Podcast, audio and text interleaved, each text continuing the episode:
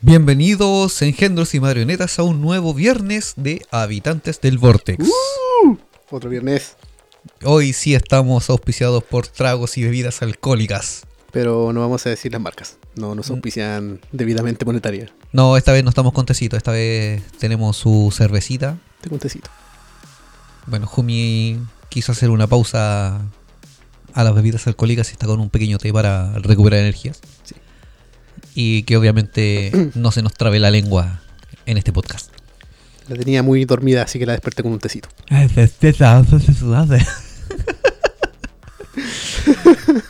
Bueno, el capítulo de hoy es bastante especial, ya que será más que informarle a ustedes, será una conversación Sí. y casi un anecdotario eh, de muchas vivencias que hemos tenido y una comparación a lo que es la actualidad de los adolescentes, a lo que era la actualidad de nosotros como adolescentes en la década de los 90 Sí, sí.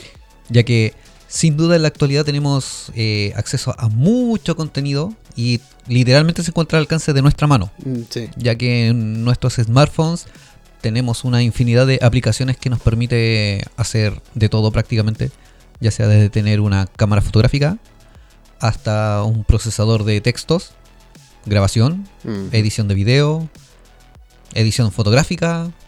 Tenemos un listado infinito de discografías a nuestro alcance. Básicamente un teléfono en las manos. Un Lo que- teléfono, todo, en lo que ustedes conocen que hace un teléfono con sus respectivas aplicaciones Ajá. y la respectiva conexión a internet en buenas condiciones, obviamente, Mm, eh, la cual es cuestionable en, en estos tiempos de pandemia. Pero todo lo que pueden hacer ustedes con su smartphone, vamos a explicarlo como lo hacíamos nosotros en los años 90. ujú. Y vamos a iniciar con distintos ítems. Yo los voy a ir enumerando y con Jumi los iremos comentando. ¿Cómo estás, Jumi? Muy bien. ¿Cómo quedaste Estoy- después del freak show de hoy? Estoy con mucho más ánimos ahora.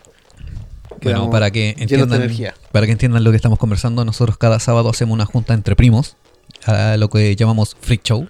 Y esta junta es virtual, así que nos conectamos a través de una plataforma cualquiera que nos permita conectarnos. Siempre tenemos algún problema con alguna. Y terminamos con mucho ánimo después de eso. Hacemos karaoke, cantamos, bailamos, terminamos agotados, pero con mucho ánimo para grabar. Sí, esa es nuestra carga de energía para las grabaciones. Sí, también nos sirve de inspiración porque vamos comentando los temas con anterioridad y se nos dan sugerencias que se nos van o se nos quedan en el tintero y las agregamos a nuestros guiones para poder llevarle así un mejor contenido. en Un nuestro- saludo a todo el Freak Show, entonces. Saludos a todo el Freak Show y a los que se agregan. Bueno, hoy día tuvimos invitados especiales en nuestro Freak Show. Sí. Se van a mantener, así que saludos a todos aquellos. Yo creo que más adelante podríamos hacer una especie de canal de Telegram para los que quieran eh, compartir contenido, sugerir temas y lo que sea. Vamos, Sí, va- sí. vamos a pensarlo y lo vamos a gestionar. Si se llega a concretar, vamos a compartir un enlace y vamos a tener un bonito canal de Telegram. Sí, muy pronto vamos a tener invitados. Estamos solucionando esos pequeños problemas. Básicamente todo tiene que ver con internet y conexiones y plataformas de, Sí, de conferencias. Bueno, para partir con el tema de hoy viernes, vamos a comentar de que en los años 90 teníamos una serie de limitancias, ya sea para distintos, distintos gustos que teníamos y también para hacer juntas con nuestros amigos. Hoy día ustedes en sus manos tienen GPS, tienen Street View, así que pueden encontrar direcciones fácilmente. Ah, yo pensé que estaba hablando del permiso de la mamá. No, hablan, eso era parte. Esa era otra limitación que Era teníamos. una limitación más grande y mayor. Ahí tenéis que hacer mérito. O sea, Sí, no, ahí tenéis que lavar los platos, tenéis que... mire, partiendo de la base, antes de todos los ítems que voy a enumerar, sí, el permiso de la mamá tenías que ganártelo. Sí, ese era el mayor limitante. O sea, tú tenías que rendir académicamente y aparte de eso tenías que ordenar tu pieza, mantener ese orden, Sí. mantener la limpieza y ayudar en ciertos quehaceres del hogar. Y si no lo cumplías, obviamente no ibas a tener lo que tú querías. Eh, Como que les salió bastante Sí. fácil a la generación nueva. De hecho, además de no tener el permiso, te ganaba ahí eh, el extra. Ese pequeño extra que venía con Pancho Correa, con la varilla membrillo. Sí, ya era su castigo, aparte de, de no tener lo que tenías, o sea, lo que querías, lo que se deseaba. Así que vamos a partir por el primer ítem, el cual sería música. Uh, En los 90 la radioemisión daba espacio a muchos estilos, bueno, ni siquiera muchos estilos de música. Dense cuenta que en los, en los años 90 los estilos de música eran bastante limitados. O sea, eras o metalero, claro. o eras popero, o eras cumbiero. Ajá. Era como hasta por ahí no Claro, claro. Habían ciertas vertientes que, que se podían distinguir de cada estilo, pero los estilos eran limitados. Bueno, Para eso tenía una radio emisora destinada a cada estilo. O por lo menos un horario. Ah, había un horario. En la Sí. Mira, vamos a dividir este capítulo de hoy en, en dos mitades. No es que vamos a hacer dos capítulos de lo mismo, pero vamos a partir con la primera mitad de los 90, donde tenemos a un canal llamado MTV Oh, que te reproducía música. Sí, era totalmente de música. Sí. O sea, MTV era Music Television. De hecho, ese es el nombre de MTV. En, El- hace un par de años se eliminó, se eliminó el Music de- del título oficial Mm. y pasó a llamarse MTV solamente Sí, por MTV MTV. pasó a ser solamente la palabra MTV. Claro. Eh, pero en esos tiempos MTV eh, difusionaba distintos videos musicales de distintas bandas. Era los que imponían la moda musical Mm, en ese momento. Eh, si te gustaba algún estilo de música en particular, MTV era la puerta que te mostraba Mm. toda esta... Bueno, era la vitrina más que la puerta. Sí, era, sí. era la vitrina que te mostraba todos estos estilos de música, todas estas bandas emergentes. Lo que estaba de moda en ese momento, básicamente. Sí, lo que está. o, bueno, es que cuando salían ciertas bandas que no eran conocidas, ellos te imponían la moda de estas bandas. Mm, sí. Porque si llegabas a MTV era porque eras bueno y era lo que se, se empezaba a distribuir en, en la radiodifusión. De hecho, generalmente lo que estaba de moda en ese momento, ya sea de un estilo o de otro, el mismo metalero te iba a escuchar los dos estilos. Eh, El metalero te iba a escuchar un poco de pop. Porque- Hasta te escuchaba la cumbia. Para esperar el, el videoclip de la banda que, Sí. que estaba saliendo en el momento. O sea, antes había música buena de todo estilo. antes sí, era. No era como ahora que, que tú escuchas ciertos estilos musicales no, iu. ¿no? Y ahora te, te casillas en tu puro estilo. Sí. Es que ahora también hay una diversidad de estilos bastante grande. Incluso hasta dentro de la música alternativa tienes muchos estilos distintos. Claro. Hasta del metal, del rock. eh. Que es lo que hablamos en el capítulo, capítulo de la música. de la música. Eh, entonces, en ese tiempo no existía Spotify. Y la única que tenías era MTV. Pero si tú no tenías una conexión de TV cable, Ah. no había una suscripción de TV cable, la televisión abierta también tenía sus alternativas. Sí, sí. Por ejemplo, los fines de semana, creo que los domingos en la tarde, Canal 13 tenía un programa llamado Más Música.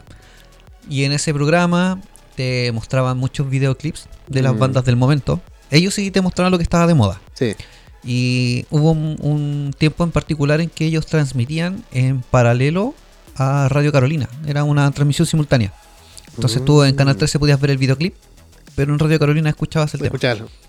Eso es para cuando tú no estabas en tu casa para ver el programa Sí. y te encontrás en otro lugar, ponías la radio y era básicamente lo mismo, solamente que no escuchas. Era como lo que tienes ahora entre YouTube y Sí, Spotify. sí. De hecho, en los 90 recuerdo otro que, de hecho, muy poco conocido y casi un mito, pero en el canal Chilevisión, si es que tenéis suficiente cafeína en el cuerpo, eh, había un programa que pasaban en el trasnoche después de las 12 que se llamaba Mush. Donde Y- tú no era el mismo que tú programabas con un mensaje telefónico. No, eh, uno que te, sal- te mostraba también música, ahí donde tiran sus videoclip de gorilas, tiran Como sus el- poperos, su rock también. Ya, ya sé cuál. Es como el canal actual del Music Match. Sí, es algo así, ahí se llamaba Mush. Se llama Moch, sí. Sí. Es como el Music Match del TV Cable, que actualmente es un canal argentino. Ajá. Originalmente era un canal, creo que estadounidense. Casi Me todos los canales Mm. partieron estadounidenses. Y con el tiempo los compraron eh, su como su sucursal latina. Sí, eh, compraron los derechos y pasaban a, a una entidad que, por ejemplo, en MTV ahora es mexicana, Sí, la sí. latinoamericana. Pero un tiempo también fue, tuvo los derechos o la licitación la tuvo un canal argentino. O sea, la mm, sí, sí. Music Match ahora Mm. es, por lo menos lo que es acá en Latinoamérica, es argentino. Sí. En su mayoría. Bueno, entonces, en cuanto a música, cuando tú querías conocer bandas nuevas, tenías MTV, y si no, te, no tenías TV cable, tenías más música. Ujú. Y si tenías otros intereses adolescentes que tenían que ver con música y cosas de moda del momento, eh, de lunes a viernes en televisión también tenías extra jóvenes. Ay, sí. Eh, ese fue uno de los programas que tuvo más evolución dentro de, la, de las pantallas porque partió creo que a mediados de los 80, si es que no fue un poco antes, Uh, eh, y se dedicaba básicamente también a, a lo que era música y intereses adolescentes. O sea, igual se explicaban noticias del momento, eh, se explicaban, bueno, se mostraban bandas nuevas, en- se repasaban bandas conocidas, habían ciertas secciones, por lo menos en lo- que era a finales de los 80, que se comentaba o te traducían eh, letras de canciones que, era, que estaban en inglés y te las traducían al, al castellano para que tú las mm, entendieras. sí. Después ya en lo que fue los 90 hubo otro boom, que también hay un antes y un después dentro de los 90, o sea, los 90 no, que fue parejito todo, toda la década. La primera mitad era como una, una pequeña extensión de la década de los 80, que Sí. trataba de, de traer cierta evolución, fue como una revuelta, por así decirlo, comunicacional. Habían ciertos estilos emergentes eh, que estaban recién empezando a conocerse, que no, no se tomaban mucho en cuenta todavía. Y después, en la segunda mitad de los 80, o sea, perdón, de los 90, el cambio fue casi rotundo. O sea, no- lo- se toma como casi otra década. Tomando en cuenta que era la, Sí. década, la segunda mitad. De hecho, duró bastante el programa, por lo que estoy viendo aquí. No, Sextra Jóvenes duró bastante. Sí, Sí, es Empezó súper- en el 1988. ¿Viste? Finales hasta de el los 93, donde estuvo el, el pelado, el Fernando Lira. Y después lo pasó a tomar Jorge Guajardo, del 94 al 2001. Sí. Sí, Mm. tuvo. Por eso digo, su- hubo su- un antes y un después. Sí, tuvo un periodo bastante largo de transmisión. Aparte, en lo que música respecta, no existía Spotify, como lo dijimos hace un rato. Mm, claro. Pero sí era muy popular el uso de los personal stereo o Ah, también los Walkman. Los Walkman. O sea, todos los llaman Walkman, pero Walkman era el modelo de la marca Sony, Sí, que era un reproductor de música portátil. Y te- en un principio se ocupaba solamente para reproducir radio FM y Mm. grabación. sí, O sea, tenía un cassette, pero era para grabación. para grabación. Pero era grabación de micrófono. Sí, O sea, tú podías grabar tus propias conversaciones. eh, yo creo que ese fue como el origen para tratar de hacer podcast o vlogs de audio. pero tenías que transmitirlo por, por el cassette. Tenías que llevarlo a la fiesta en, en formato físico. Es el detalle. Por ejemplo, lo que era en, en cuanto a música, era todo de mano a mano. Si tú querías tener música nueva, eh, tenías que tener un amigo que tuviera acceso a la última música del momento. O que le gustara el mismo estilo de música que a ti. Y los lo que eran como los estilos musicales o lo que se llamaban tribu urbana, que las tribus urbanas aparecieron posteriormente, Sí. pero que ahora nosotros podríamos llamar tribu urbana, eran bastante selectos. O sea, no era llegar y decir, oh, soy metalero, me he visto de negro y, y escucho metal yo del mundo. No. Claro. O soy gótico, me he visto de negro y escucho música gótica. Eh, O soy emo, me he visto ahí- de negro. Ahí y- era más selectivo. El tema del, del God era más selectivo. Ahí tocaste una fibra importante, primo. Así que ahí me puedo explayar. No sé, horas y horas. Vamos a hacer un capítulo de Gods. A ver, sí, podríamos hacer un capítulo de, de Gods. De Gods. Pero bueno, lo que a lo que ves que era, como era bastante selecto, tenías que tener ciertos conocimientos bases para que te aceptaran en, en un círculo de, de amistades que pudieran ser eh, afines a tus gustos. Claro. Tienes que conocer ciertas cosas de literatura, cierta música, ciertas bandas y temas así. Pero si no tenías acceso a eso y a ti te gustaba la música porque sí, eh, estaba la opción de que tu radio grababa desde la emisora y estabas todo el día con el cassette puesto en, el- en la grabadora y tenías puestos los botones Rec Play Pause.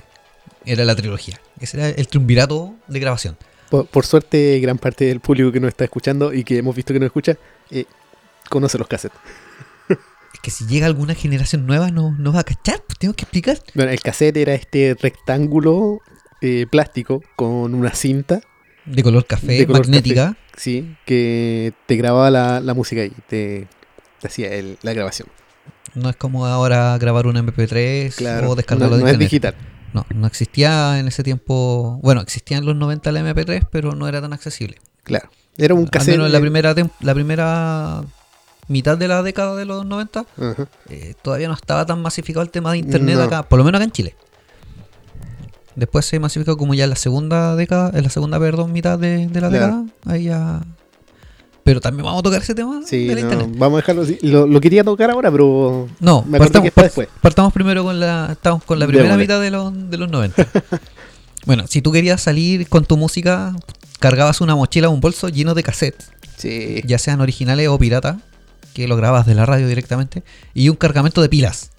Porque obviamente si salías a caminar, la pila se Sí. te iba a consumir muy rápido y no te ibas a querer quedar sin Sí, música. Este dispositivo no era recargable como los de ahora. No. Y no te duraba así como todo el día tampoco. No, la pila te dura un, con cueva de horas. No podéis poner Walkman en modo avión. No. No, no, no, no tenía tampoco un modo de ahorro de batería. No. Ahí salías y listo. Era cargar pilas, cargar cassette y chao.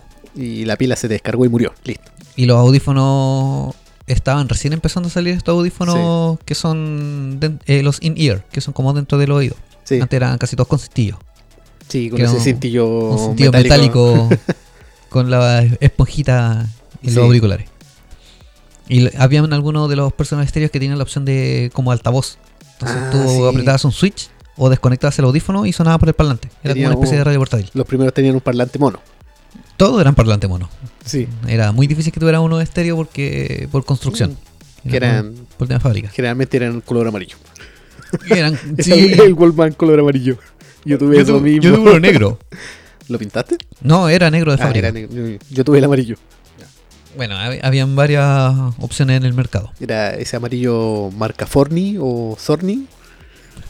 Sí, sí. Nu- Nunca Sony. Nunca Sony.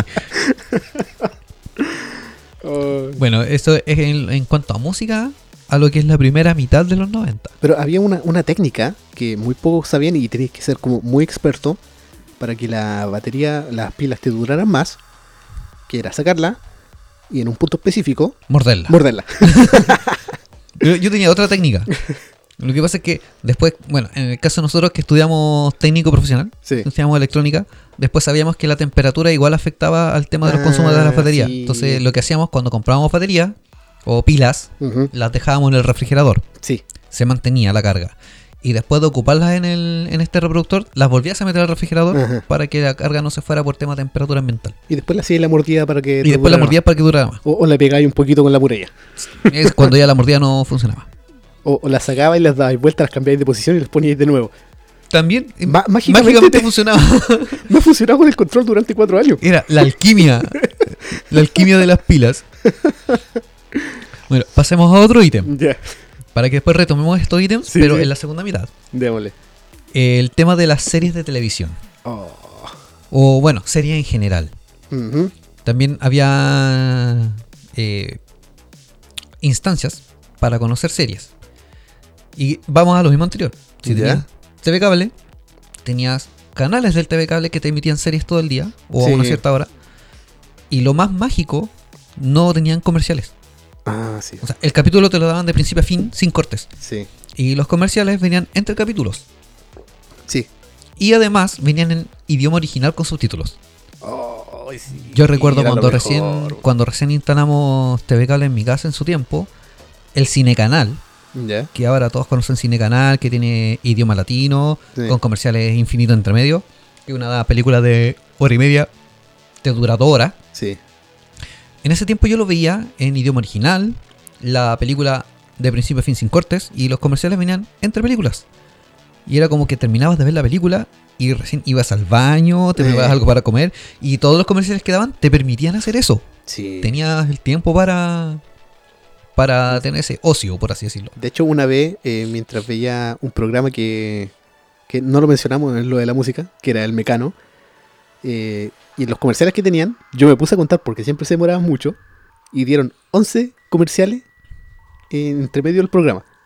Y te daban como cuatro espacios de comerciales durante el Lo que pasa es que. Mecano también apareció como en la segunda mitad Sí. de los 90, por eso es que también vamos a, Ah, después ya. vamos a retomar el tema de la televisión juvenil.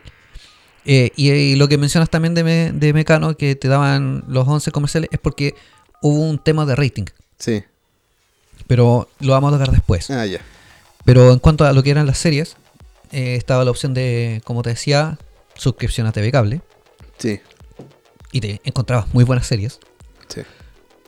Ya sea animadas o live action. Ujú. Me recuerdo que en su tiempo acá, en la, la empresa de cable que está acá en Quintero, tuvo HBO Ya. y daban Spawn. Oh, sí. Pedazo Muy- de serie. Increíble serie. Y si tenías buenos amigos que compartían los gustos contigo y tenían cable, grababan los capítulos Ah, y hacían juntas contigo. juntémonos el fin de semana y te veía y la maratón. Luego te, te decía, no nos juntemos en todo el mes a ver la serie. claro, Porque te la dan el fin de semana. Creo que la dan el día viernes a medianoche. claro. Entonces el tipo te grababa los cuatro capítulos del mes y Tenías el fin de mes. tu torre de VHS con los capítulos. Eso era lo otro. Estaban los VHS. O sea, en los 80 estaba el Betamax y en los 90 fue VHS. El VHS era lo mismo que un cassette de audio para los Pero que no lo conocen, pero más grande. Y eran negros. Los que han visto capítulos antiguos de Profesor Rosa y Guruguru, ahí Claro. aparecen los, los VHS. Eh, y eran extensas horas de video Sí, que tenían formatos LP, SP y EP. sí. En EP era la más extendida. La más y extendida. eran como 6 horas de, de grabación. Entonces estos amigos siempre tenían su grabadora también conectada al la grabadora de video, el VHS. Eh, pasaba la, la señal de, del TV cable al equipo Mm. y después al televisor. Sí, sí. Por ende, estaban esperando así como, ya, empieza a las 12 de la noche. Y ellos como 5 para las 12 ya estaban con el canal sintonizado. Y con el dedo preparado para apretar el rec. Con el dedo preparado para preparar el rec- cosa que terminaba el último comercial y aunque te grabara la cola del comercial, tenías Sí. el capítulo completo. Entonces después a fin de mes te juntabas con tu amigo y te veías los cuatro capítulos de una sola vez. No, y si grababas un programa que tuviera comerciales, te grababas los comerciales. Para no perderte Sí. nada, porque... No, no sabéis cuándo termina el no sé- comercial. sí, ese era el otro, o sea, nunca se sabía. Eh, también la otra opción, que va a ir como de la mano al, al ítem que, que sigue a continuación, ¿Ya? no existía Netflix. No. Y el Netflix análogo se llamaba Videoclub. y era lo mismo que el. Netflix actual. O sea, tú pagabas una suscripción mensual y tenías el derecho a arrendar una película. Sí. Eh, bueno, el detalle de Netflix es que tú pagas la suscripción mensual y tienes derecho a ver infinidad de veces las películas que están en el catálogo. No, aquí tenés que pegarte. eh, ¿En el videoclub? El viaje hacia el videoclub. Y lo otro es que aparte de la suscripción mensual, tenías que pagar el arriendo de la película. Sí, también. Y devolverla rebobinada. Si no te retaban. Sí, Y te dan una tarjetita que indicaba que eras socio del videoclub. sí. Bueno, en el videoclub, eh, aparte de encontrar una infinidad de películas de distintos estilos que te podían gustar, podías encontrar ciertas series que estaban en VHS disponibles con una cierta cantidad de capítulos, que generalmente eran como 6 capítulos por, por cassette. Sí, más o menos. No, tampoco tenía un, un extenso periodo de grabación estos cassettes tampoco. Cuando venían de feria, su, no. su tele- su limitación. Claro, cuando tú los grababas eh, en tu casa, lo ponías en modo EP y Mm, tenía sí. muchas horas de grabación. Pero los que venían de fábrica venían como en LP, que era como la más corta. Sí. Y no, eran aproximadamente cuatro capítulos que podías alcanzar a ver. El problema es que por lo general te arrendabas el, eh, un cassette nomás, porque tenéis como el presupuesto para el cassette, Para el cassette. y después tenéis que arrendarte el otro para seguir viendo la serie. A menos que te juntas con amigos y juntas Claro. entre los dos. Uno arrendaba el primero, el otro arrendaba la parte 2, el otro la parte 3, y ahí se, se hacían la, la junta masiva en la noche. Fueron las primeras maratones. Sí, las primeras maratones. Así que, y como bueno, decíamos, también estaban una infinidad de, de películas que no eran los estrenos como ahora. No, bueno, te- Netflix tampoco trae tanto estreno. No. Aquí se demoraba mucho más en llegar todavía. Se demoraba más en llegar Sí, a los sí, videoclubs. Netflix te demoraba ahí cuatro meses en que del estreno pasara a, a- al HBO y del HBO a Netflix. Aquí tenéis que esperarte por lo menos un año Un o año. más. Entre año, año y medio. Sí, más o menos. Eh, y ah, ahí también se generaban gustos de culto. O sea, si te Mm. gustaban las películas ah, de artes marciales, Sí. ya ahí también el mismo administrador del local ya se conocía ciertas películas. No, es que te puede gustar esto. Sí. Oh, mira, me llegó esta película con tal actor. A lo mejor te puede interesar. Eh, como que se, se las sabía todas. Era como un especialista en, en películas. El cinéfilo de. Era el cinéfilo de.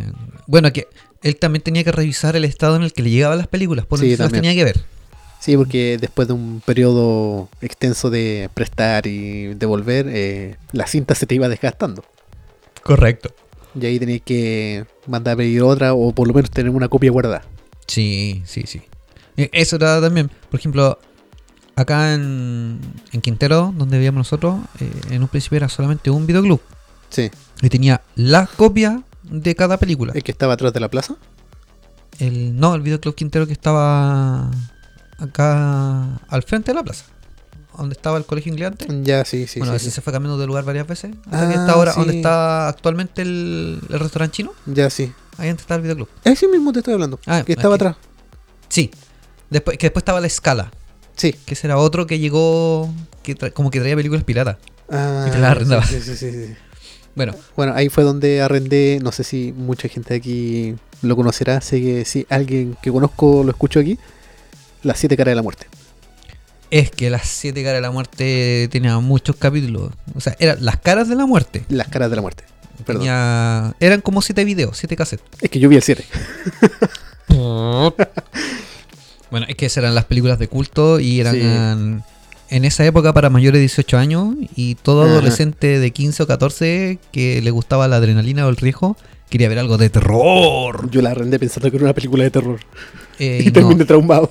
eh, eran videos que se conocen como snuff. Sí. O sea, te mostraban muchos casos reales, muertes reales, cosas así. Mm. Y no, en verdad, no es muy recomendado para todo público. De hecho, creo que estuve medio año sin poder comer pollo. Porque el Caras de la Muerte que me arrendé era justo uno donde te muestran a las gallinas cuando. Cuando La- están en, la- En el en las matadero. empresas de matadero. No, este era en una granja. ya. Que les decapitaban y la gallina seguía corriendo. Ay, así. Y no, después ahí- ya no pude. no, ahí tenían videos de Sí. suicidios, de rituales satánicos, Mm. ahí asesinatos. La, la silla No, eléctrica. oh, ¿no? horrible. Mm, Hay, hay que tener sangre fría para hay ver que esa tener película. estómago para ver eso. Sí. Imagínate, lograron hacer siete videos. Sí, o más, no sé. Bueno, yo Y lograron llegar a los videoclubs, no sé cómo llegaron hasta ahí. Era el video prohibido que. Por eso también tenía tantas vistas, era el video prohibido que no te dejaban Sí. ver. Tú como adolescente rebelde ibas y lo claro, era como la bruja de Blair. Pero ya estamos hablando de, otro nivel y otra calidad. Eh, bueno, referente a lo que era las películas y no tenías suscripción. Ajá. Bueno, bueno, aparte, se me estaba quedando en el tintero. En esa época, como, te- como mencionaba acá, por lo menos en Quintero, que es como un... Ahora es más ciudad, comuna. Antes era pueblito. Sí, antes era el pueblito. Estaba solamente Videoclub Quintero. Posteriormente llegó la escala. Pero a nivel nacional había un conglomerado. Alguien que tiene el monopolio de arriendos de películas. Llamado Blockbuster. Blockbuster. Y era una empresa norteamericana. No, era de Gringolandia Sí, y obviamente tenía su, su sucursales acá en Chile y aga- agarró el monopolio de la de los arriendos de, de video. Creo que Ellos sí tenían más copias de una película. Sí, a nivel global, a nivel eh, mundo, eh, existe todavía un blockbuster que sigue vivo.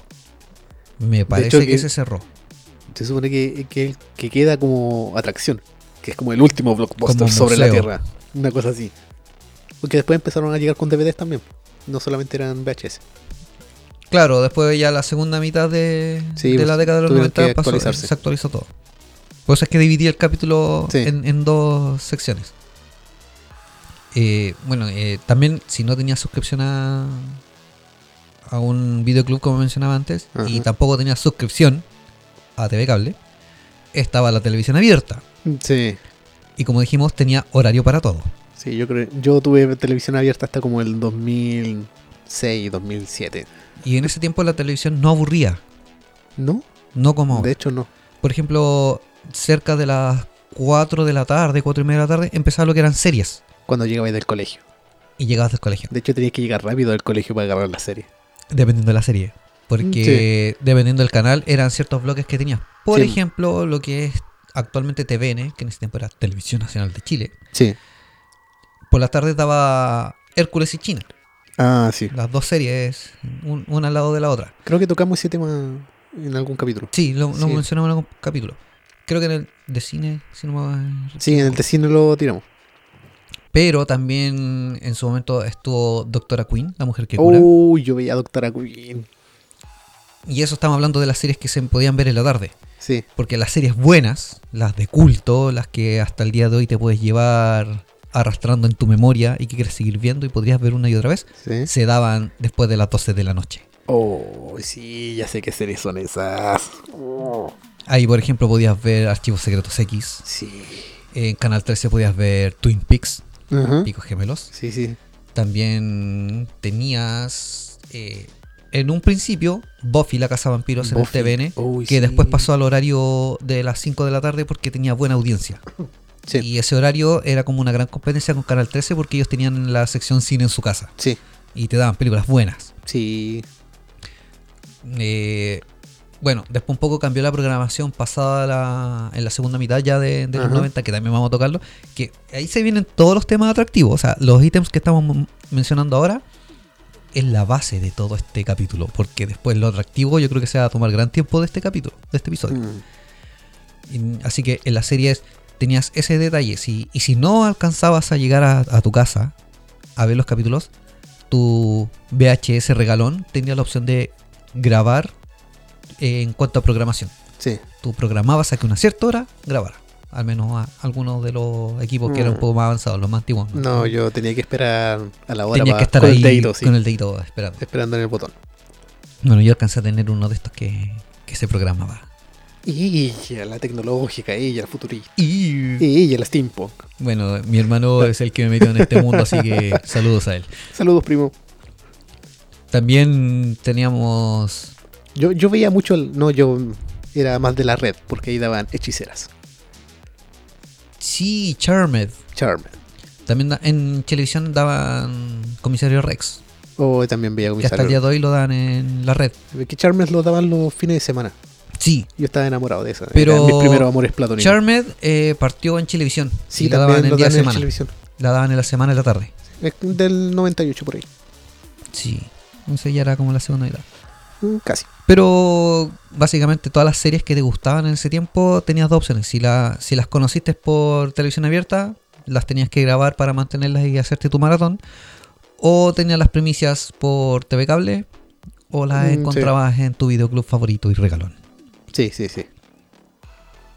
El otro ítem que tenemos es el tema de que en los 90 partió todo el tema y el boom de los malls. Ajá.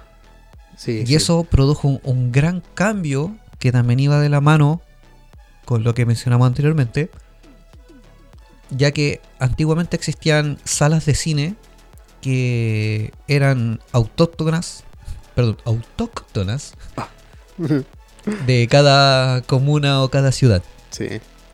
que tenían sus nombres propios y eran salas de cine independientes, por así decirlo. Aquí o también hubo una. Hubo una Aquí por acá, estaba, sí. un- claro, el cine Prat. El Cine, Cine Prat. Yo alcancé a ver ahí el joven Manos de Tijera, eh, la dama y el vagabundo. Ajá. Estaba muy chico. No, yo tenía un amigo que tenía una colección de VHS, así que se lo arrendaba. A 100 pesos cada, cada uno. Una moneda. Esa fue como la piratería del, del videoclub. Sí. No, los tenía en, en versión original. Ok. Eran ver- de- tenían el sticker de FBI Ya, y, y al inicio de la película también y- tenía el Y aviso. el, y el otro el ADB, El ADB. Asociación de Video. Y eso lo arrendaba. Él tenía Dumbo y todas esas películas Disney antiguas. Ah, las el buenas. jorobado. Bueno, el- lo que era el tema de los malls trajo muchos cambios. Desde que eh, las típicas tiendas de ropa particulares o independientes empezaron a quedar en el olvido porque aparecieron estos grandes conglomerados. Mm, Sí. Ya sea. Bueno, es que para qué los vamos a nombrar si No, todos no, los no conocen. los nombremos. Ustedes los conocen. Todas estas grandes tiendas de retail Sí. actuales eh, partieron en los malls. Ajá. O sea, tenían sus tiendas independientes por comuna o por sector. Pero el mall fue como lo que le ayudó a tener una vitrina más amplia de público. Claro. Para llegar a, a más gente todavía. Que teníais a- todo en un solo edificio, en un solo recinto. Correcto. Teníais de todo. Y otro boom que apareció junto con los malls fue el tema de la- las comidas rápidas. Mm, Sí, Eh, ahí aparecieron los primeros McDonald's, claro. los Murder King Ajá. y los Domino's Pizza y cosas así. Murder King. Me acordé- Donald. Me acordé de unos, de unos memes.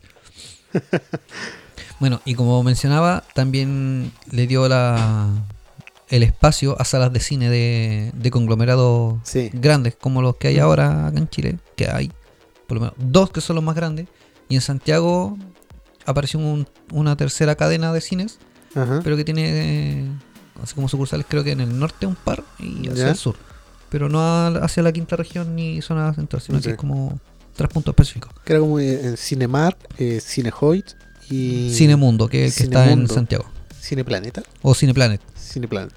correcto. Sí, Cineplanet. Sí. Y eso creo que hay uno en La Serena y otro está como más para el sur, pero algo así. Después lo. Ahí googleé, googleé.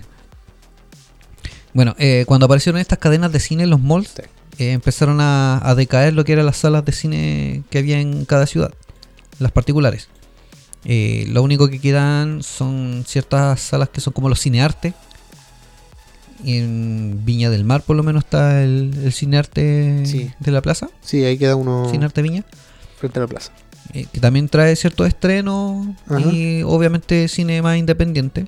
Sí, sí. eh, Mm, cada vez que paso en la cartelera es como cine independiente y una película más o menos estreno, pero como relacionada a ese estilo. Sí, ahí tiene, ellos exhiben bastante películas chilenas. Claro, drama o cosas así. O histórica. Sí, es como que no, no, no se encierran en un solo estilo de cine. No. Pero la idea es que sea como cine independiente Claro. y cine arte.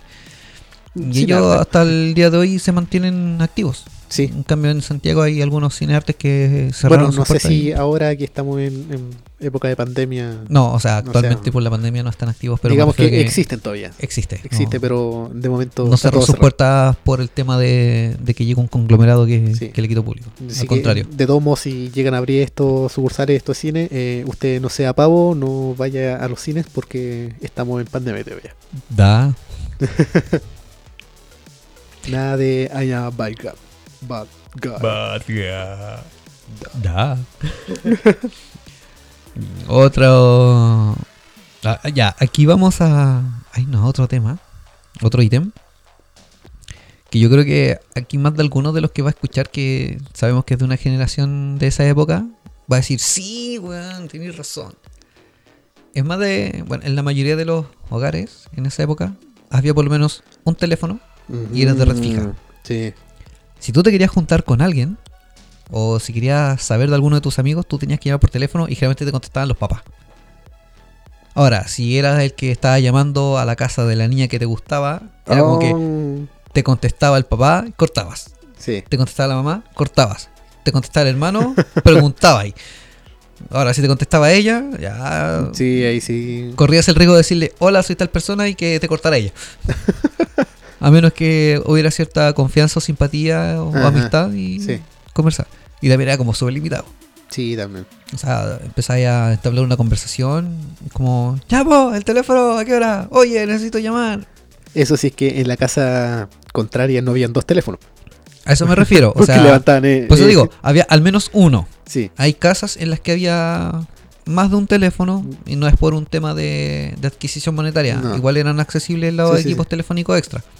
Pero a es veces si estaban sab- todos conectados en la misma línea. Es el Levantáis el auricular por un lado o por el otro y se escuchaban los dos lados.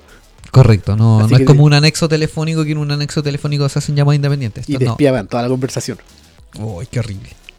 O cuando de repente estabas conversando a lo mejor y, y tu mamá estaba peleando con tu hermano o con alguien más y levantaba el Oh, auricular porque quería llamar por teléfono a alguien y se quedaba con el teléfono en la mano sin escuchar y se quedaba peleando. Sí. Entonces la otra persona con la que estaba hablando es como que escuchaba toda esa discusión. Y tú después te dices, no, disculpa, mi mamá no tiene modales. sí". es, mi, es mi mamá, pero... Tampoco existían los GPS. Mm, No. El GPS análogo que teníamos nosotros era el kiosco de cada esquina que te vendía Sí. diarios.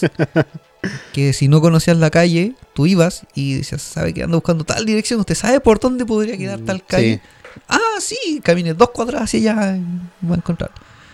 Antiguamente se vendían diarios en las esquinas. No, no es como actualmente que buscan Claro. las noticias en Google. No. Yo todavía suelo comprar el periódico en papel impreso. ¿Cuándo Sí. falta confort? No, me, me, me gusta sentirme intelectual. Ok. Me, me miento a mí mismo. Una ¿Quieres falsa... sentirse hipster? Claro. No, pero me gusta esa, esa sensación de leerlo en papel. Ese sonido cuando tú cambias de hojas. Claro. Es que si lo leo en el teléfono me distraigo mirando memes. Suele pasar. O me pongo a ver videos y, y al final nunca leo nada. Bueno, existían estos kiosquitos que te vendían golosinas, vendían revistas, Revista. cómics. Mm, Sí. Estaban a la venta los cómics. En uno que otro kiosco, no era tan masivo. Ahora existen tiendas especializadas para cómics. De hecho, eh, aquí es donde empezaron a llegar las revistas de anime, las Minami, la Animedia, Otaku, la Otaku. Kyodai, Claro, que tú las mirabas y la fecha y eran como... de dos meses atrás. No, como de cuatro meses atrás, pero de España. Eran españolas. Eran y españolas. traían un CD que era multimedia. Pero eso también fue como en la segunda mitad Sí. de los 90. Por eso es que. Por eso te lo reitero. o sea, Sí. por eso es que lo dividí. Porque lo que se viene después. No, esta es mi venganza de cuando tú te adelantáis a mis temas paranormales. Puta la weá. Cuando empecé a hablar cosas yo digo, no, si lo tengo en el guion. No, esta es mi venganza. Me lo merezco, me lo merezco. Como les decía, no, no existían los GPS. Como no habían mucha masividad de teléfonos celulares. En ese tiempo eran ladrillos. Cuando tú querías juntarte con alguien, decías, juntémonos tal día, tal hora, en tal lugar. Y sucedía así. Sí. Ah, No tenías que dudar ni llamar, oye, ¿dónde vienes? Oye, nos vamos a hoy?". No, llegabas ese día a la hora y la otra persona llegaba a la misma hora que tú o dos o tres minutos después. No era mucho el retraso. Mm, Claro, como no teníais los mensajes de texto, eh, tú te pla- planificabas ahí un solo día nomás. Y, Y ahí ahí- tenías que acordarte toda la semana o todos los días hasta ese momento. Y lo Y anotaba vas. en una pizarrita Sí. o en, En algún papelito. en las notitas que dejaba en el refrigerador Sí. pegada. Y te acordabas. Y llegaba el otro. Sí. Llegaba a la hora, minutos antes o un poquito Mira, después, pero llegaba. Algo que tampoco anoté en el guion o en los ítems que yo tengo aquí para recordar. Ajá. Existían las tarjetas de, de felicitaciones. Uy, sí. Cuando alguien estaba de cumpleaños, no había un Facebook que te recordara. Claro. No había un calendario Google que te dijera, hoy es el cumpleaños de X persona. Tú te Ajá. acordabas del Sí, cumpleaños de, te de esa persona. Fuera tu amigo, fuera tu familiar, tú lo recordabas. Ajá. Y si no tenías dinero para comprar un regalo, el gesto más grande, pero a la vez más humilde y simple, Sí. era comprar una tarjeta en una librería o bazar Ajá. que decía feliz cumpleaños, tú le escribías una dedicatoria, hoy te saludo, bla, Sí. y iba en un sobre blanco, sin dibujo, nada, Sí. y se lo hacías llegar a la persona. No, Ya- los dibujos venían en la tarjeta. por eso, o sea, Sí. el- sobre no, no tenía nada especial. sino que- máximo una carita feliz o algo a tu mano. Y generalmente eh, eran de a, veces caricaturas como de la época. Sí. Yo me acuerdo que había muchas tarjetas de Garfield, de los pitufos, otras de... Recuerdo haber regalado varios de Garfield. Sí, no, de Garfield eran como las más comunes. Sí. Que era como lo, lo más famoso en esa época. O de Snoopy, de, de este pingüino Toy, el de Rock and Pop. Sí, sí, no, había muchas... O estos niñitos que eran como muy románticos la, la forma en que se dibujaban. De, de hecho, quiero pedirle perdón a una de mis hermanas, no me acuerdo, creo que fue, el, fue la Karin, eh, que ella tenía una agenda de rock and pop y yo le robé todos los stickers de Toy. Eh, perdón, hermanita, te quiero mucho y no me acuerdo dónde quedaron. Gracias por los stickers. Gracias por los stickers de Toy. Bueno, en esa época como no había... De hecho, se celebraban los santos. Sí, El, el tema de que te llegara un- una tarjeta por tu santo también era algo importante. El día de la amistad, estaba Claro. el día de los abuelos, el día del papá, el día de la mamá, y todo eso tenía tarjeta. O sea, había una tarjeta para cada festividad o celebración. de hecho, para la gente joven que no sepa lo que son los santos, eh, vaya a un calendario de carnicería cualquiera y abajo del número sale un nombre. Y es un santo. Ese es un santo. El santoral del día. Busquen su nombre en, en alguno de esos días y en esos días los tienen que ser, eh, saludar. Es casi como un cumpleaños. Antiguamente lo hacíamos. Antes eh, saludábamos para los santos. Es más, en el campo, cuando nacía un niño y no se elegía un nombre, Claro, era se muy- veía el santoral del día y ese era el nombre que se le asignaba. O sea, había muchos que eran José María Claro. o a alguna niña que se llama María del Carmen, porque era lo que se celebraba en, en el día. Así que eso era el, el- como la anécdota en cuanto a lo que era saludo de celebración. Existían las tarjetas Claro. de, de felicitaciones. Ahora, si quieren conocer más de las tarjetas de felicitaciones o, o lo que hacen, vean una película que se llama 500 días con ella Uy, sí. o 500 días con Summer. Ajá. Ahí el protagonista trabaja en eso. Entonces, como que van a tener una pequeña de lo que Sí. estamos hablando. Ahora véanlo ustedes porque aquí me ha obligado a verla muchas veces ya. Sí. Les toca a ustedes. Sí, se los recordaré en cada capítulo. Veanla. No, es una serie, o sea, perdón, una película muy entretenida. No, sí, es muy buena. Es divertida. Ahora vamos a tocar un tema ya más fibroso y, y aquí te voy a mandar a la B. No sé si vas a llorar o te vas a poner triste. O sea, perdón, Mm. no sé si vas a celebrarlo o vas a llorar de tristeza. Démosle. Pero de alguna de las dos formas vas a llorar. Anime y juegos. Oh. Oh. En aquella época no existían los laptops No. y los pocos que habían eh, eran de precio inalcanzable Sí. Y eran con recursos muy, muy limitados. Sí, Por ende bo. eran solamente para proceso de texto, trabajo y los programas para trabajar eran muy básicos. O sea, Sí. Excel, Word y PowerPoint, pero unas versiones muy arcaicas. Mm, Sí. Por ende tenía muy pocos recursos de, de exigencia para gráficos. No, y la RAM era de 128. Con suerte, 128 megabytes de RAM. no eran kilos. Kilobyte. 128 kilobytes. Kilobyte. ¿O megabytes? Mega. Sí, creo que eran mega. Mega. 128 megas, sí, porque después apareció. Después la de 512. Y después apareció la de un giga. La de un gigabyte. Tienes razón. Ujú. Eran 128 megabytes. Y como estos laptops eran muy inaccesibles monetariamente, Sí. aparte de escasos en las tiendas, Sí. o sea, fueron como el boom en su momento, pero, Pero, para tema de trabajo. Para trabajo, para oficina y los militares que siempre tenían. Ahí estaba la opción de los towers Ajá. o CPU. La CPU. La CPU o torres, Todavía se usan hasta el día de ese. que hasta el día de hoy se usan, El computador, la, la caja grande. que también lo La- conocen como el tarro. Actualmente son los computadores gamers. Sí, De hecho, si tenía un tarro es porque soy un gamer. Sí. Bueno, en ese tiempo estaban lo que eran los 486 Ajá. y lo más avanzado era el Pentium 1. Bueno, eh, es Pentium, pero como se pegaba mucho y tenía muchos problemas, se le empezó a llamar Pentium. No, en esa época era Pentium. Y eso era el tope de gama. Sí. Que después apareció después el Pentium 2, 3, hasta el 4 creo, o 5 que aparecieron. Pero en ese momento era el Pentium 1 o el 486. Mm, Sí. Si te empezabas a embelezar con el tema de la computación y eras busquilla y te gustaba, aprendías a armarte el computador Sí. Y aprendías a programar ciertos recursos o ciertos programas, también aprendías cómo a, a manejarlos bien y a craquearlos y con eso te sentías un hacker de la puta madre. Con tu torre de disquetes. Tenía, le ponías dos disqueteras para grabar de un disquete a otro. Claro, de uno a otro. Eh, después empezaron a aparecer los lectores de CD. De BCD. CD. Eh, Porque ya después de la segunda mitad Después aparecieron los los DVD. DVDs. Y después aparecieron los DVD regrabables. Ajá. En esta época eran solamente CD. Entonces te Sí. armaban los VCD para ver videos. Que eran de 700 y tantos megabytes. de 700 capacidad. megas. 700 eran. 700 megas, 60 minutos. Sí. Eso te permitía grabar en audio normal, 60 minutos, o en Ajá. MP3, 700 megabytes, que eran aproximadamente como 6 horas de música.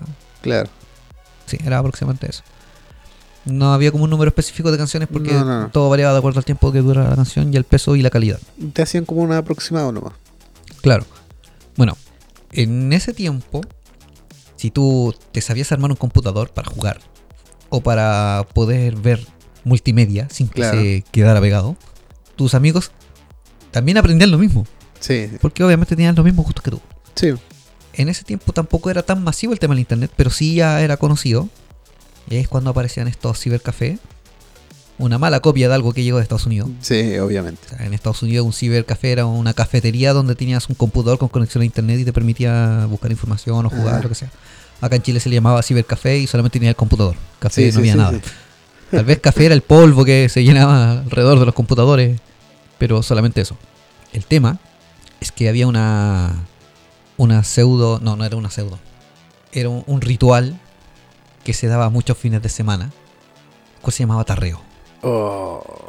Y aquí muchos van a caer en la nostalgia, se nos cayó el carnet con cuática, va a temblar a lo mejor cuando estén escuchando esto.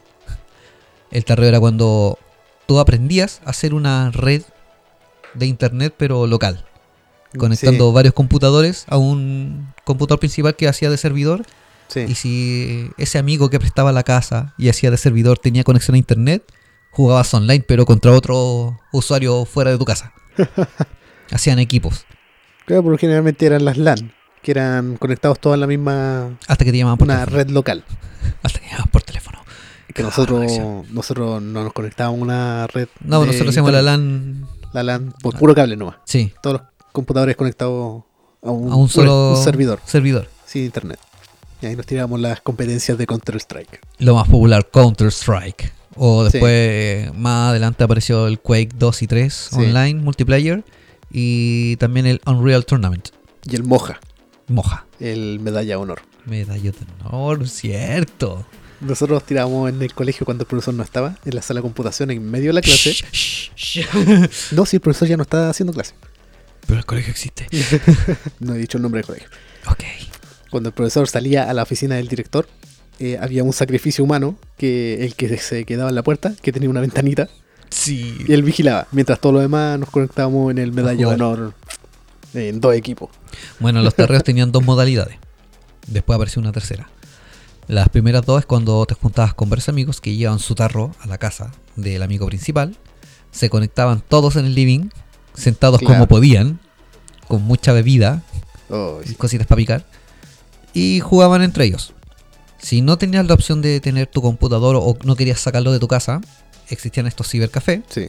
y estaba la opción de pagar una cuota Ajá, o hacerte amigo del dueño del local claro. y que te prestara el local el fin de semana. Sí, Y generalmente era como de viernes para sábado o de sábado para domingo toda la noche. toda la noche. Cuando cerraba el local aproximadamente a las 10 de la noche, Eh, sí. el local era tuyo. Nosotros hacíamos la cuota entre el, el grupo de amigos y arrendábamos toda la noche de un día para otro. En el caso de la- nosotros teníamos las dos opciones. Hay veces que pagábamos la, la cuota nocturna Claro, y el dueño del local era amigo de- del grupo. O sea, Claro. ya pertenecía al grupo antes de tener el local. sí, sí. Entonces a veces se rajaba con el... Decía, ya, esta noche yo me rajo con el local. Así que Ajá. lo único que él pedía es que le lleváramos cerveza. Sí, Y ahí hacíamos sus competencias de, de Counter-Strike. claro, ahí te llevaba ahí. De hecho, si querías, te llevabas tu propio mouse, si es que eras muy, muy experto en eso. La mayoría se llevaba su propio mouse y su mouse, teclado. y una bebida de 3 litros y un bidón vacío de 5 litros. De chimpombo, sí. Sí, Porque eh, no te parabas al baño. no, no te parabas al baño. Para eso era el bidón. Ahora saben cómo lo hacían. Sí. Por eso es que también nosotros decíamos, ustedes alegan por el lag. Ajá. Nosotros somos el lag. Nosotros nacimos nacimos con el el lag. lag. Fuimos forjados por él. En ese tiempo estabas de lo mejor jugando y se te lagueaba todo. Sí. Pero era por lo mismo, o sea, los recursos gráficos de los computadores en esa época eran bastante limitados. Y de hecho, los juegos tampoco tenían una gran gráfica. Si los comparas. Puta, bueno, igual le tenías que bajar gráfica para que corriera bien. No, sí le tenéis que bajar todo, todo lo posible. pero eh, monetariamente para tener una tarjeta gráfica pro para la época Ajá. tenías que invertir bastante dinero. Sí. Por eso es que uno se armaba sus propios tarros. Era mucho más económico armarte el tarro. Actualmente es lo mismo. O sea, es mucho más económico armarte un tarro porque por lo mismo que te vas a comprar un computador gamer tope de gama, eh, juntas la plata, te compras solamente la tarjeta gráfica, te vas armando el resto del computador y te va a salir más barato. Y vas a tener a lo mejor un computador de la misma o mejor calidad. Sí, sí. Y actualmente casi todos tienen televisores LED o Smart TV, así que no necesitas comprarte la pantalla. No. Así que ahorras más todavía. No, antes tenías que tener una pantalla específica para el computador, porque no cualquiera te servía. No podías conectarte a la tele. Si ya eran estas pantallas que hacia atrás tenían más accesorios. lo que dijimos en el otro capítulo. Sí, lo que dijimos de las televisores, Sí. lo mismo era con las pantallas de computador. Sí, sí. Que había muchas que eran en blanco y negro. Sí. Después pasaron a color. Ajá. O sea, tú partías de abajo, te armabas el computador con lo que tenías y de a poco ibas a ir reciclando Ajá. otras piezas. Si tenías un amigo bondadoso que tenía dinero y renovaba su computador cada cierto tiempo, te daba piezas. Sí. No te las vendía, te las regalaba. No, era muy difícil que alguien renovara computadores porque Duraban mucho. Duraban mucho y. Lo hacías durar mucho. Sí. Es que tenías que hacerlos durar mucho porque el precio tampoco era algo muy accesible. Sí, de hecho. Y eh, bueno, pasando al tema del anime, también en estos cibercafés tenía la posibilidad de conocer nuevas series, ya sea Sí. por foros, no existían las redes sociales. No, no, Creo no. que la red social era Hotmail, Messenger, Messenger cuando recién apareció. Fue la primera red social, por así decirlo. y después apareció Fotolog. Ajá. Y ahí también ya por gusto se te iban agregando sugerencias y cosas. No, de hecho, la primera red social fue por, por teléfono, el chat. El sí, XAT, chat. sí. Donde tú hablabas con alguien aleatoriamente y te hacías amigo de él. Por un nickname. Después ya se compartían los números de teléfono, se mandaban mensajes de texto y ya... Claro, después cuando salió, como una el- amistad un poco más... salió el Hotmail y ahí te pasabas los correos. Y ahí hablaban por Hotmail. Pero antes de eso estaba ICQ, Ah, sí. Que también habían... Era como una, una dirección IP que te daban, Sí. que era tu, Mm. tu sala de chat. Y habían salas de chat en ciertas páginas antes de que apareciera Hotmail Messenger. Ajá. Entonces también como que conversaba, por ejemplo, habían ciertas radioemisoras que generaban sus salas de chat Sí. Tú ingresabas y con un nickname y pucha, alguien te tincaba dentro del grupo y le hablabas por privado. Sí, sí. Si te contestaba, bacán. Si no, eras una mierda persona. O sea, si ya nadie se interesaba por ti en la vida real y Sí. te rechazaban en un chat, significa que era, no, no valías mucho. Sí. Lo bueno es que la mayoría era solamente texto, así que no tenías que tener una foto de perfil. No, no existía No foto de perfil. A lo más era un avatar de alguna imagen de muy baja calidad, Sí, casi caricaturesca, sí. en, 18 en, en 8 bits. Así que si te rechazaban ya era por tu culpa y no por, No por ser foto. feo. Podíais ser muy feo, pero podíais ser simpático. Sí. Bueno, en esa época se conocía inter- eh, perdón, anime en base a, a estos chats, a foros, páginas. bla. Claro. Y también a veces lograbas conocer anime porque te encontrabas un amigo, un conocido, ya sea en tu colegio, estamos hablando de adolescentes, que era como los raros de algún, Mm, de algún grupo. Y te das cuenta que tenía una que otra chapita. Ah, sí. En ese tiempo eran las chapitas. Esto ya entrando a los 2000. No, pero es que en los 90 también estaban las chapitas. Sí. Pero eran ciertas personas los que tenían una chapita. Sí, no era muy difícil. No era como ya el 2000 que estaban estos bolsos llenos de chapitas que Sí. tienes, oye, tienes un, po- un poco de bolso en tus Esos que, chapitas. esos que te encontraba ahí en el Eurocentro. Claro, no, acá era distinto, era como la chapita. Sí. Eh, y ellos te mencionaban que a veces iban a eventos de anime. Mm, Y en ese sí, tiempo sí. no eran conocidos ni tan masivos como lo son ahora. O sea, para ir a un evento anime a lo mejor lo hacían, bueno, por lo menos acá en la quinta región, lo hacían en ciertas universidades Sí, ciertas universidades. sí. y facilitaban alguno, algún sector pequeño para hacer estos eventos. ¿Y en qué consistían? Es que básicamente iban, eh, se caracterizaban y ahí aparecieron los primeros cosplayers. Sí. Pero era más raro que aparecían cosplay ya. Es que eh, Mm. ahí partieron estos cosplayers por el tema de que había los concursos de cosplay. Sí, empezaron a aparecer. Habían empezaron también los concursos de karaoke, de los Ajá. intros de los animes. Sí. Y si tú eras digno de la amistad de una de estas personas, te llegaba a facilitar la banda sonora en cassette. Uy, sí. Y se relaciona con los personal estéreo anteriores. Oh. Cuando tú ibas escuchando una banda sonora de un anime, totalmente en japonés, la, la- Obvio. el cassette, y a veces como que tarareabas y todos te miraban raro porque no conocían la canción. Yo tenía el cassette con toda la banda sonora de Dragon Ball. A no, mí en su no- momento no, me estaban- Dragon Ball Z, Dragon, Dragon Ball. Ball. No, en su momento a mí me pasaron la de Ranma. Ay, sí. También eran muy buenas bandas sonoras.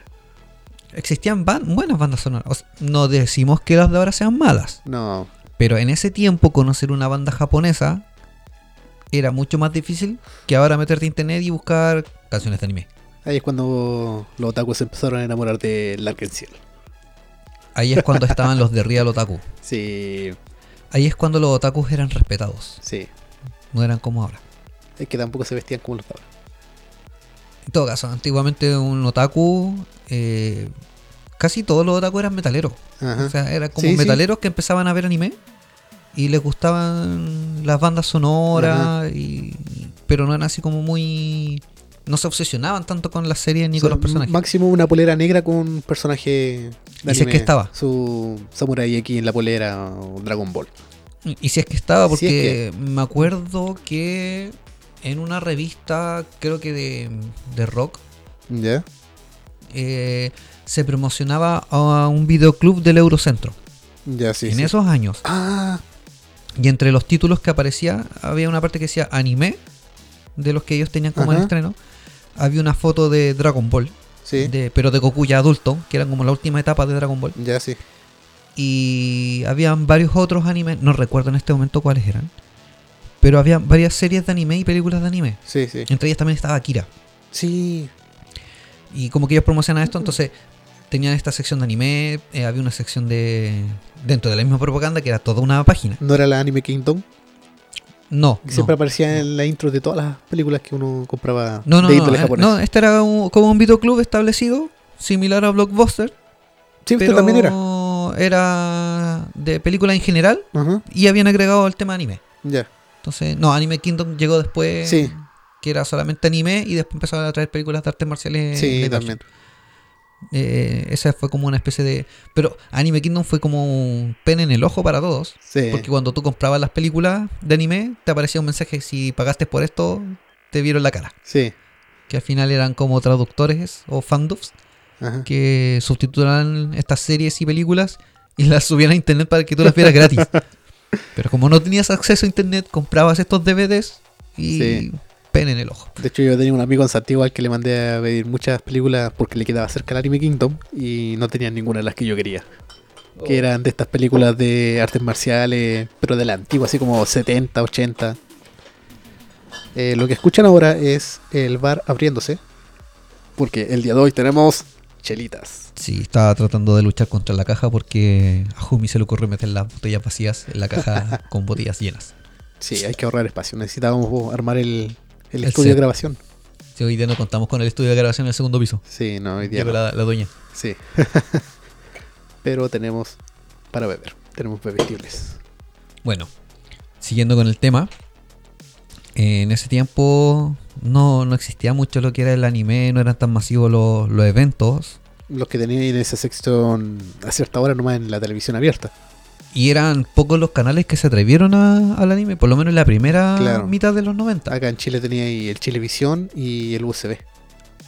UCB, fue el UCB. primero que trajo anime porque ellos partieron con el anime en los 80, cuando partieron con el Festival de los el Robots, Festival de Robot. eh, Candy Candy, Ajá. Ángel la Niña de las Flores, Heidi, eh, Marco, Remy, Sí. que la mayoría eran eh, series japonesas anime Ajá. Y la exhibían. Había uno que era de samuráis, pero no me acuerdo cómo Sankukai. se. Sankukai. Ellos eran live action, pero Sí. también eran japoneses. No, si había uno que era, era anime, pero de samuráis. Que tenían esas armaduras samurái antiguas. Ahí no recuerdo. Uy, no me acuerdo. Vengo intentando recordarme como hace 6 años. Pero todavía no la pillo. No, no, en, en UCB había un programa que se llamaba Pipiripao, que fue como el, el años dorados en los 80, donde estaba Fantasmax. Ese mismo.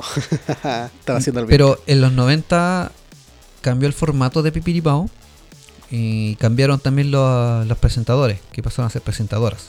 Ajá. Originalmente en Pipiripao estaba Roberto Nicolini, Roberto que era el, el- el animador del programa, y habían ciertos personajes que lo acompañaban dentro del programa, que entre ellos estaba Fantasmax, Eh, estaba Tongas, ajá. que era un robot. Fantasmas era un fantasma que básicamente era una sábana con una carita feliz Sí, en un chroma key. Era una persona con una sábana encima nomás. Y después apareció el fantasma Ble, Sí. que también era con chroma key, que básicamente se veía una persona que era un jockey, Ajá. unos guantes blancos y unas zapatillas Converse. Y estaba este que era, que era un vampiro. Uno que era como medio deforme. No me recuerdo. En verdad es que habían varios personajes que pasaron Sí. por Pipiripao. Pero como los más emblemáticos fueron Mm. eh, Fantasmax, Fantasma Sí. Ble y Tongas. Sí, sí, sí. Después, al tiempo, Pipiripao cambió el formato y ya no estaba eh, Roberto Nicolini. De No. hecho, cuando estuvo Roberto Nicolini, uno de los últimos personajes que se agregó fue un payaso que no me acuerdo cómo se llama. Pero este payaso hacía como trucos de magia. Después, eh, este payaso tuvo un programa aparte. Después de Pipiripao. Terminaba Pipiripao y daba un programa este payaso. Sí. Y también tenía dibujo animado. Ya que era como la última oportunidad para que el niño se fuera a dormir. Pero ya en los 90 aparecieron otras animadoras. Y ya después desapareció Pipiripao y se ya empezó a llamar Ularakatu. Sí. Ah, aquí tengo la lista de todos los animes que pasaron por Pipiripao. Era extensa. De El Festival de los Robots, Capitán Futuro, eh, Candy Candy, eh, Sankukai, Marco, Kum Kum, Uchusenkan, Yamato. ¡Oh, Yamato! Eh, Ángel, la niña de las flores, la abeja maya, la casa voladora, Jet Marte, la ranita de, Men- de Metan, Princesa Caballero, Sí, Lady Oscar. La princesa Lady Caballero. Oscar, eh, Centella, Sí, Centella, weón, y Mazinger. Mazinger, pero era del Festival de los Robots. No me parecía Mm, mm. Robot. Ah, no, No. no, no. En el Festival de los Robots aparecía. Robot. Sí, no, pero en ese estaba el Gladiador. Estaba Super Magnetron. Sí, Estaba el. ¿Cómo se llama este loco que andaba en, en las naves espaciales con los otros, los otros dos pavos? el Gladiador, Super Magnetron, el Galáctico. El Galáctico. El Galáctico. Galáctico. Esos eran como los tres del, del Festival de los Robots. Claro, el Vengador, el Gladiador, Super Magnetron y Galáctico. Esas eran las cuatro que te daban en Festival de los Había otra que se llamaba El Justiciero. Ajá, que era como un avión gigante que también se transformaba en robot y ellos tenían un doblaje que creo que era de Venezuela. Sí. Tiene un doblaje super. Esa serie también me gustaba bastante. Ajá. El otro era Grand Prix, Grand Prix creo que era Centella. No, Grand Prix era, Era otro. el de la Fórmula 1, que no ganaba nunca. Ah, sí. También daba Meteoro. Super Agente Cobra. Conan el Niño del Futuro. Esa serie es excelente. Conan el Niño del Futuro fue De una hecho, de las sí, mejores series no, que... sí, me encanta. Uno de los mejores animes que vi en esa época. Lamentablemente en esa época, como era tan pendejo, no le tomé el peso de ahora y no la entendí tan bien como ahora. Pero la enseñanza que te deja esa serie, para los que la vieron y recuerdan a un capítulo, bueno, eh, una madurez que te hacía que te llegaba de un charchazo. Sí. De hecho, hay una serie de anime nueva que salió hace poco que es sobre un grupo de estudiantes que, que eh, están en el colegio, pero quieren hacer un club de animación, Ya. estilo anime. Y te tiran muchas referencias sobre Conan el Niño del Futuro por el tipo de transiciones que tenían, los escenarios. Y de hecho es, es muy bueno. Primo, ¿sabes qué? ¿Te digo algo? ¿Ah? Este capítulo va a tener que dejar para un segundo episodio. Uh, ya estamos en la. Estamos en la que vamos, ya pasamos. Ya pasamos de una hora. Vamos a tener que hacer el segundo, la segunda parte de los años 2000. ¿No? Eh, va a ser como la segunda parte de la década de los 90. Wow. Recién nosotros estábamos mencionando solamente la primera parte, No pensando en que yo me iba a demorar media hora en el tema. Claro. Pero los, los ítems daban para convers- conversar harto. Sí. Y uh, va a ser otro capítulo sin edición. Bien, bien, bien, bien. No, si no, tuvimos pausa este capítulo. Pero queda harto, harto, harto, harto para seguir Sí. conversando y compartiendo. Lo bueno para nosotros es que tenemos material para más capítulos. Los bienes son complicados. Los viernes. Bueno, así que por ahora vamos a dejar hasta aquí esta mitad de los, de los años 90. Sí. En el próximo episodio hablaremos la segunda mitad. Ajá. cuáles fueron los avances y por qué hubo un cambio tan rotundo. De hecho, la generación de esa época es la que vivió un antes y un después en la tecnología también y en lo que es comunicaciones. Sí. O sea, nosotros en los 80 no teníamos internet, en los 90 conocimos la internet Sí. y estamos en las décadas de los 2000 Ujú. ya conociendo internet móvil, smartphones Claro. y fibra óptica y un montón de, de plataformas de comunicación. Pensando que el primer teléfono con internet llegó recién por ahí por el 98. Más o menos. Sí. Según, lo que, según lo que comentamos Claro. en el capítulo anterior de Y la era como de la para los oficinistas nomás, para la gente de trabajo. Sí, no, no era algo No. abierto al público. No, era caro tener internet en el teléfono. Y no era caro tener un teléfono. Era caro tener un teléfono. Ahora nosotros tenemos planes telefónicos que te dicen con X cantidad de minutos. No, antes Ajá. tenías un plan telefónico y pagabas por cada minuto que hablabas. Sí, Incluso por los que recibías. exacto. Los primeros celulares te cobraban por llamada realizada y recibida. Sí. Después eso cambió, solamente la llamada realizada. Ajá. Aparecieron los teléfonos prepago que te dan una cierta cantidad de minutos según lo que tú cargabas. Sí. Y bueno, y han seguido hasta el día de hoy, pero con más flexibilidad en cuanto a lo, a lo que son los minutos de llamada. Ajá. Ahora sí es que usáis los minutos. Casi todos ahora ocupan redes sociales por internet, que es La- WhatsApp, Las mismas llamadas los podéis usar por a través de, internet. de internet. Así que, engendros, se nos fue la hora, pero muy, muy rápido con este capítulo. Espero hayan recordado muchas cosas, hayan vuel- vuelto a la nostalgia. Sí. Es nuestro deber, nuestra labor, traerlos a la nostalgia cada capítulo. Si es que se nos quedó algo en el tintero, háganlo saber en nuestro Ajá. Instagram, arroba habitantes del Vortex, Sí, sí. o a través de nuestro correo electrónico, Ajá. habitantesvortex arroba gmail.com. Sí, también. también estamos activos en el, en el correo. Siempre se nos olvida mencionar el correo. Sí. Así que si quieren em, escribirnos algo, enviar temas de conversación, acotar, eh, esas son las, las vías de comunicación. Desde ahora voy a- poner una notita pegada aquí en el computador para Recordar el correo. Así que, engendros, será hasta la próxima semana con Sí, la eh. segunda mitad de la década de los noventas. Hablando de mitad, si han llegado hasta este capítulo, felicidades, llegaron a la mitad del año.